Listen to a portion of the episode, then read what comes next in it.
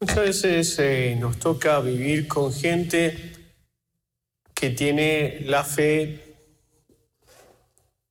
firme, tiene conceptos firmes de fe, pero justamente les cuesta vivir la caridad porque la esperanza está muy debilitada o raquítica.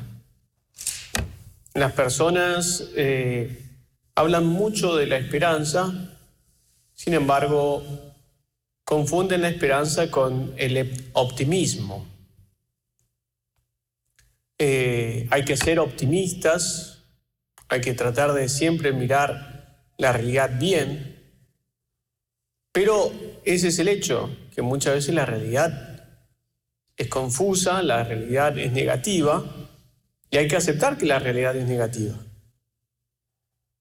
Es decir, hay que saber cómo aprender a vivir la negatividad con la fuerza de la esperanza. Yo he tenido muchos amigos que han tenido, digamos, siempre una especie de visión pesimista o negativa de muchas cosas, fuera o dentro de la iglesia, en la sociedad, en las personas les costaba encontrar siempre esa posibilidad de tener una mayor expresión de lo que era la, la gracia. De, vivir en plenitud la eh, fe y el amor. Entonces, eh, en esas cosas, eh, uno de mis amigos eh, sacerdotes siempre vivía en la queja o en la amargura de lo que pasaba con la sociedad, a pesar de que deseaba el triunfo de la iglesia. Le costaba mucho encontrar siempre luz.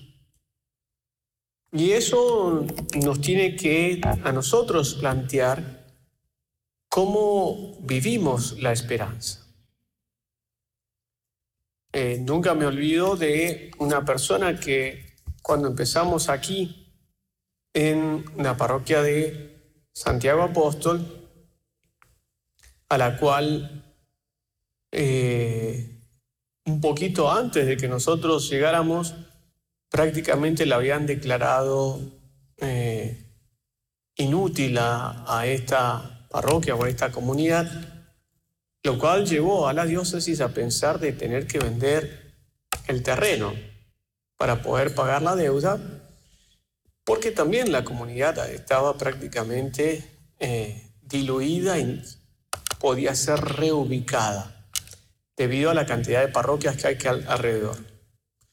Bueno, Dios tenía otros planes y permitió que esto siguiera y que todos nosotros llegáramos para darle una nueva visión a esto. Pero hay muchas personas, y eso me lo decía mucho mi, fundador, mi, director espiritual, nunca uno tiene que rechazar las personas que son eh, negativas, sino que tiene que aprovechar de las personas negativas para ver qué son las cosas que hay que corregir.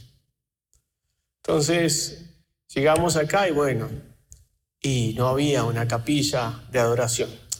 Esto sí que es un desastre, que sí, claro, es más fácil criticar que hacer.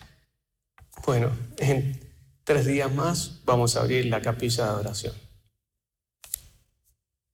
Este, sí, la gente acá no tiene dónde irle a rezar a una imagen. Bueno, pongámosle imágenes afuera. Esto parece un supermercado más que una iglesia. Bueno, decorémosla. Hay que empezar siempre a tener esas clases de impacto, de negatividades, como para poder darle una oportunidad a expresarse la esperanza en esos momentos críticos. Económicamente nos vamos al bombo, sí. O sea, no, no es que estemos súper mejor, pero han pasado ya más de dos años y no nos hemos ido al bombo con todo lo que hemos hecho. la iglesia estaba prácticamente dedicada a una celebración de misa diaria, donde se abría prácticamente por una hora y veinte. Y ahora prácticamente la iglesia está abierta todo el día. ¿Qué es lo que cambió? Y que muchas veces puede ser que personas con esperanza llegaron a esta comunidad y aceptando el desafío, se han decidido a mostrar al mundo que la última palabra la tiene Dios.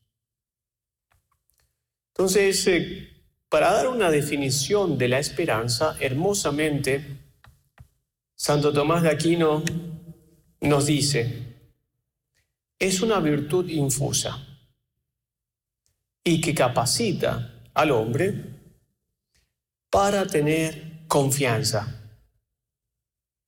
Lo capacita al hombre para tener confianza. Lo llena de plena certeza para conseguir la vida eterna. Y le da los medios sobrenaturales y naturales necesarios para alcanzarla siempre apoyado en el auxilio del Dios omnipotente. Resume todo lo que tiene que hacer la virtud de la esperanza. La virtud de la esperanza parece ser pequeña porque es una virtud casi anónima. Es una virtud que va muy asociada a la humildad y no le gusta figurar. Pero el potencial que tiene, justamente lo decíamos antes es una cosa que le cambia la realidad a cualquier persona. Y dejarse convencer e inundar de esperanza puede cambiar la vida. Hay mucha gente que le tiene muchísimo miedo a vivir con esperanza. Pero no lo hicieron así en el Antiguo Testamento. No lo hizo Abraham, no lo hizo David.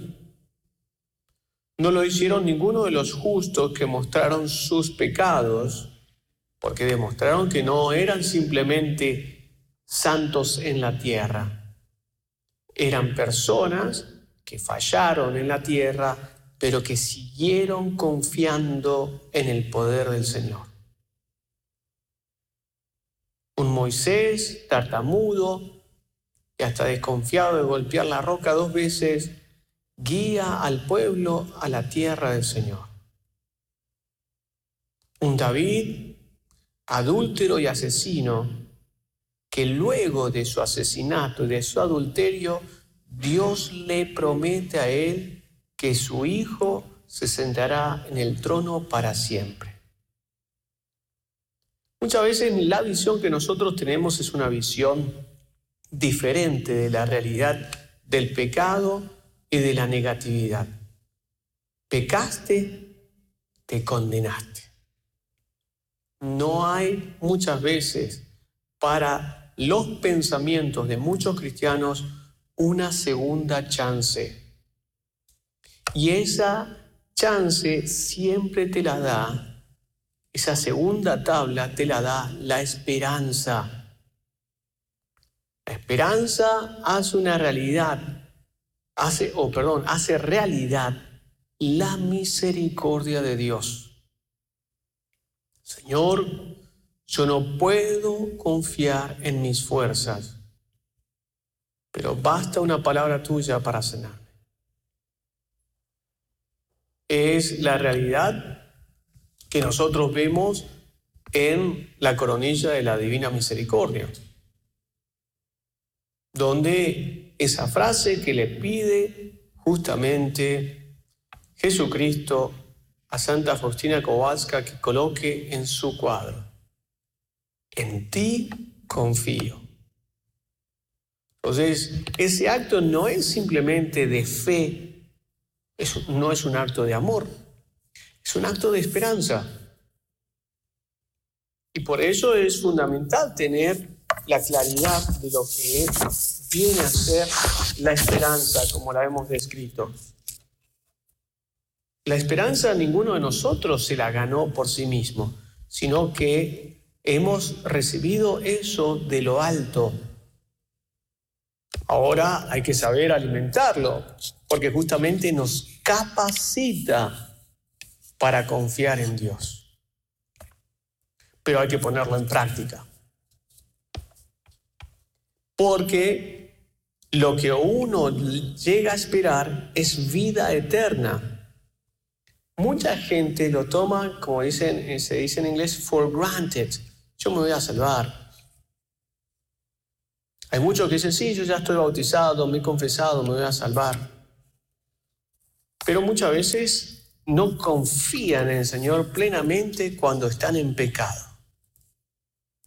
Esa misma persona que está confiada en sí misma de que se va a salvar porque está en gracia de Dios, cuando está en pecado, llega justamente a los límites de lo que puede pasar con la falta de una verdadera esperanza se apodera la desesperación y hasta se apodera el miedo. Entonces, eh, esta virtud de la esperanza, la cual nos da esta capacidad y nos va a dar los instrumentos necesarios, la esperanza, naturales y sobrenaturales, para llegar a la vida eterna. Pero no ha sido simplemente una acción mía, ha sido justamente esa presencia infusa de la gracia de Dios que me ayuda a confiar y me ayuda a actuar acorde a ello. ¿Cómo se hace para no caer en la presunción o no caer en la desesperación? Vamos a ver un poquito también cuáles son los defectos de la esperanza. Pero para que la esperanza se mueva bien, tiene que estar alimentada del verdadero temor de Dios. Sin el verdadero temor de Dios, la esperanza puede caer en uno de estos excesos o defectos. El verdadero temor de Dios es justamente el respeto por saber de que sin Dios no podemos hacer nada. La esperanza siempre está guiada por ese balance prudencial en la persona. Tiene entusiasmo, tiene fuerza, tiene optimismo, pero también tiene temor. Porque sin ti no podemos hacer nada. La esperanza sin ese temor de Dios, como dijimos, cae en la presunción.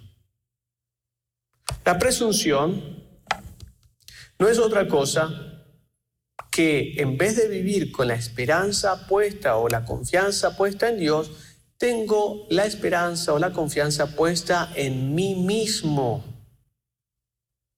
en mis aptitudes que no son mías, han sido dadas aún así. Entonces, hay que fijarse muy bien de que si vamos al otro extremo, ese temor, sin tener esta capacidad de esperanza, nos llevará siempre a la desesperación. Ese temor es un poco el que alimentó a Judas a suicidarse,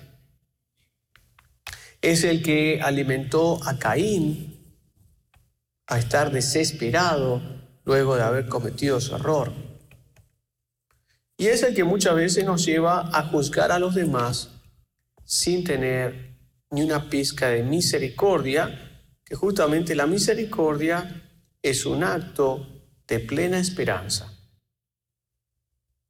Otros pecados de la contra la esperanza, sí, más allá de lo que es la presunción pelagiana, que es llegar al extremo de la posibilidad de decir que yo confío en mí mismo para lograr la salvación. Así también tenemos no solo la desesperación como el acto que nos lleva a no tener ninguna clase de esperanza, sino también la depresión que surge. Mucha gente en la actualidad, guiadas por la desesperación, viven inmersas en una burbuja de depresión, porque es lo único que les garantiza algún lugar de descanso, estar deprimidos. Sí, también tenemos aquellos, así como les dije de Pelagio, que es el confiar en las propias fuerzas, en la propia acción para la salvación, llamado pelagianismo, tenemos aquellos que confían sin la necesidad de hacer nada. Creen en Dios, pero no quieren, no, no, no, no desean hacer nada, y son los protestantes.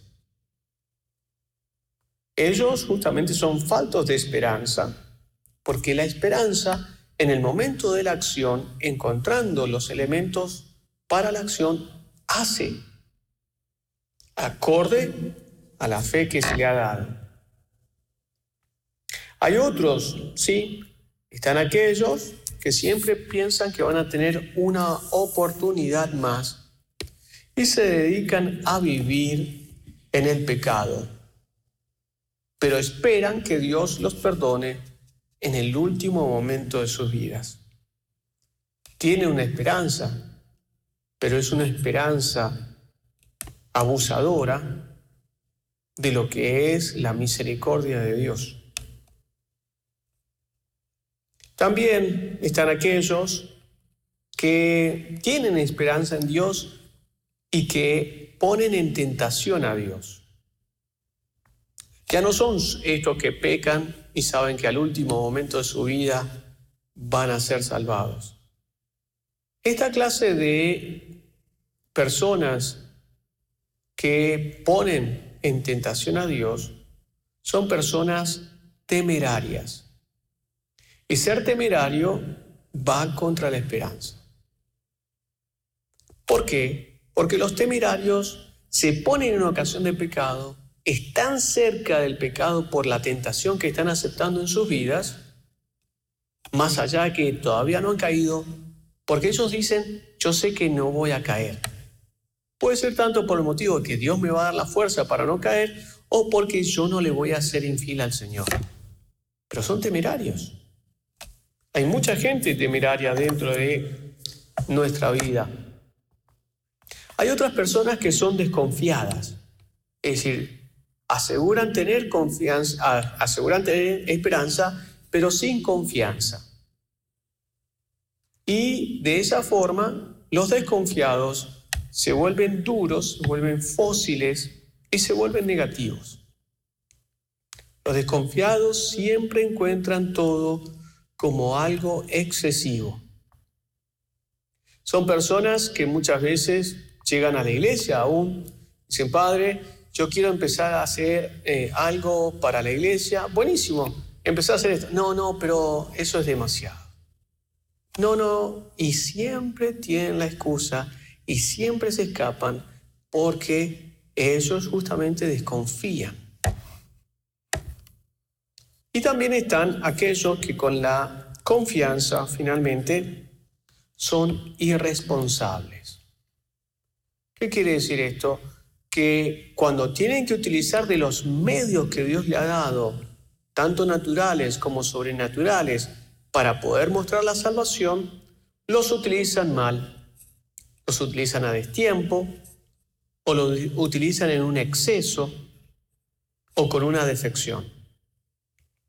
Son personas que muchas veces eh, cuando corrigen, corrigen mal. Cuando anuncian cosas, las anuncian mal. Entonces el resto de la gente, en vez de crearles un mensaje de esperanza, las personas se alejan o las personas juzgan de una forma errónea aún la gracia y las bendiciones de Dios, debido a que estas personas han hecho que el resto malinterprete las gracias y la confianza en Dios. Por eso, hermanos, siempre tenemos que ir viendo cómo hemos ido aceptando este gran don que parece ser pequeño, pero que tiene tanta fortaleza. Por eso el Papa eh, Juan Pablo, eh, perdón, el Papa Francisco dice que un verdadero eh, virtuoso en la esperanza permite a través de su vida mostrar el gran poder de Dios para gloria del nombre de Dios. es una virtud que si bien hace mucho y manifiesta mucho, vive de una forma oculta y vive de una forma paciente. Empezamos a ver cualidades dentro de la esperanza que son ciertamente virtudes que nacen de la esperanza, se desarrollan con la esperanza, pero que realmente tienen una hermosura dentro de nuestra vida. ¿Cuántas personas no quisieran ser pacientes? Y eso es falta de esperanza. Mucha gente, yo le aseguro que capaz que el 90% de las personas que se confiesan, 9 de cada 10 se acusan de ser impacientes. Y nunca se han hecho una examinación de cómo va la virtud de la esperanza en sus vidas. Es una virtud tenaz, porque justamente al momento del desafío, gracias a la paciencia que tiene, no se queja. Está siempre buscando algo para poder solucionar y no justificar. Es tenaz eso. Realmente no es fácil de hacer. Y como no busca la gloria de los hombres, lo hace de forma silenciosa pero efectiva. El Papa Juan Pablo I eh, no tiene muchas, eh, no tuvo muchos sermones. El Papa Juan Pablo I solamente pudo estar en el pontificado por 33 días. Y él le dedica justamente uno de sus sermones a la esperanza. Y le dice que la esperanza a pesar de que uno lo reconoce al Papa Juan Pablo I como el Papa sonriente, Papa, no el Papa bueno, porque el Papa bueno siempre se decía Juan 23, pero un Papa bonachón, sonriente. dice, el cristiano, ante la esperanza, no puede condicionarla y no se puede justificar de no hacer uso de ella. La virtud de la esperanza para un verdadero cristiano es obligatoria. Obligatoria. Y lo decía con énfasis. Y eso es porque Dios mismo nos la ha dado. Y no utilizar de la esperanza, él decía, es dudar de el poder de Dios es no mostrar amor por Dios y decirle a Dios que no es fiel a sus promesas. En fin de cuentas, decirle a Dios que es un mentiroso. Eso es no utilizar la esperanza. Ya lo habíamos dicho en el sermón, como Juan Pablo II, en la visión que él tiene proféticamente de lo que será el tercer milenio, nos dice, ustedes tienen que ser testigos de esperanza.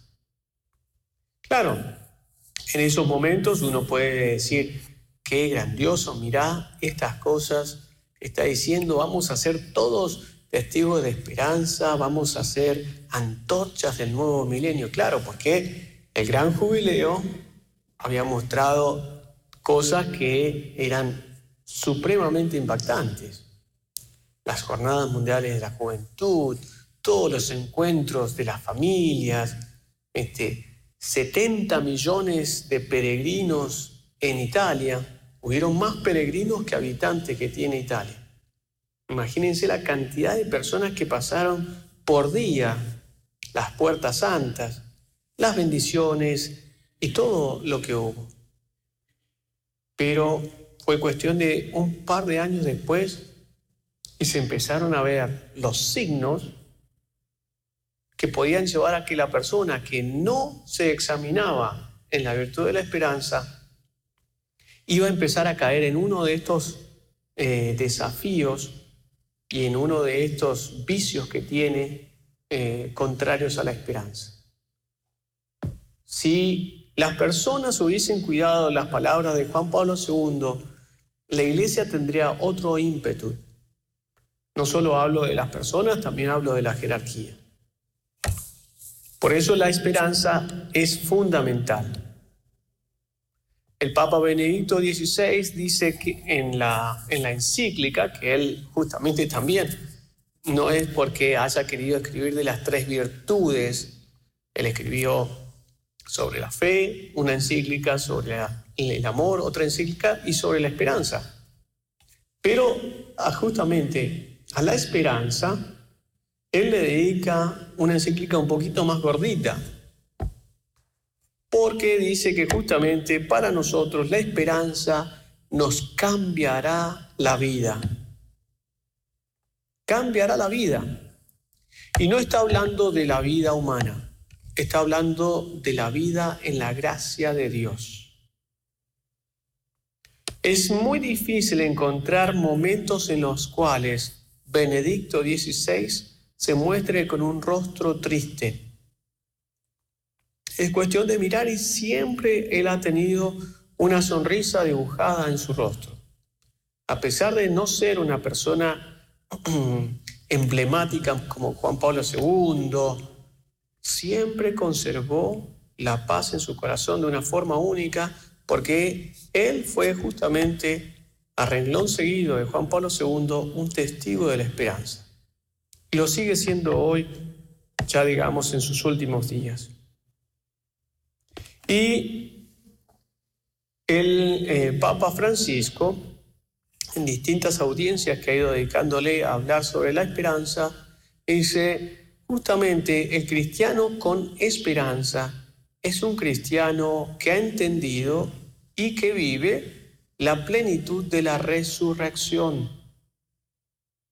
Ser justamente testigos de esperanza nos lleva a nosotros a manifestarle al mundo que Dios está vivo, que Jesucristo ha resucitado y que las promesas que había dado en el Antiguo Testamento han sido cumplidas.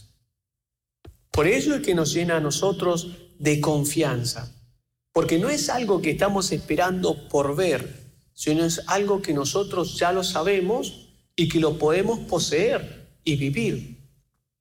Por lo tanto, vivir con esperanza es vivir con signos de resurrección.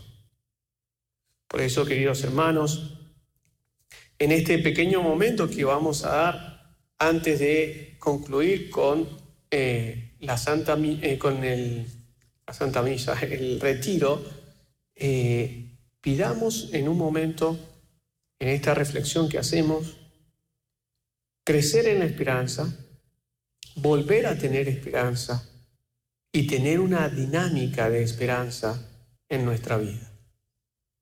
Vamos a hacer un momento de silencio y luego le vamos a impartir la bendición final y solemne para este adviento a todos ustedes.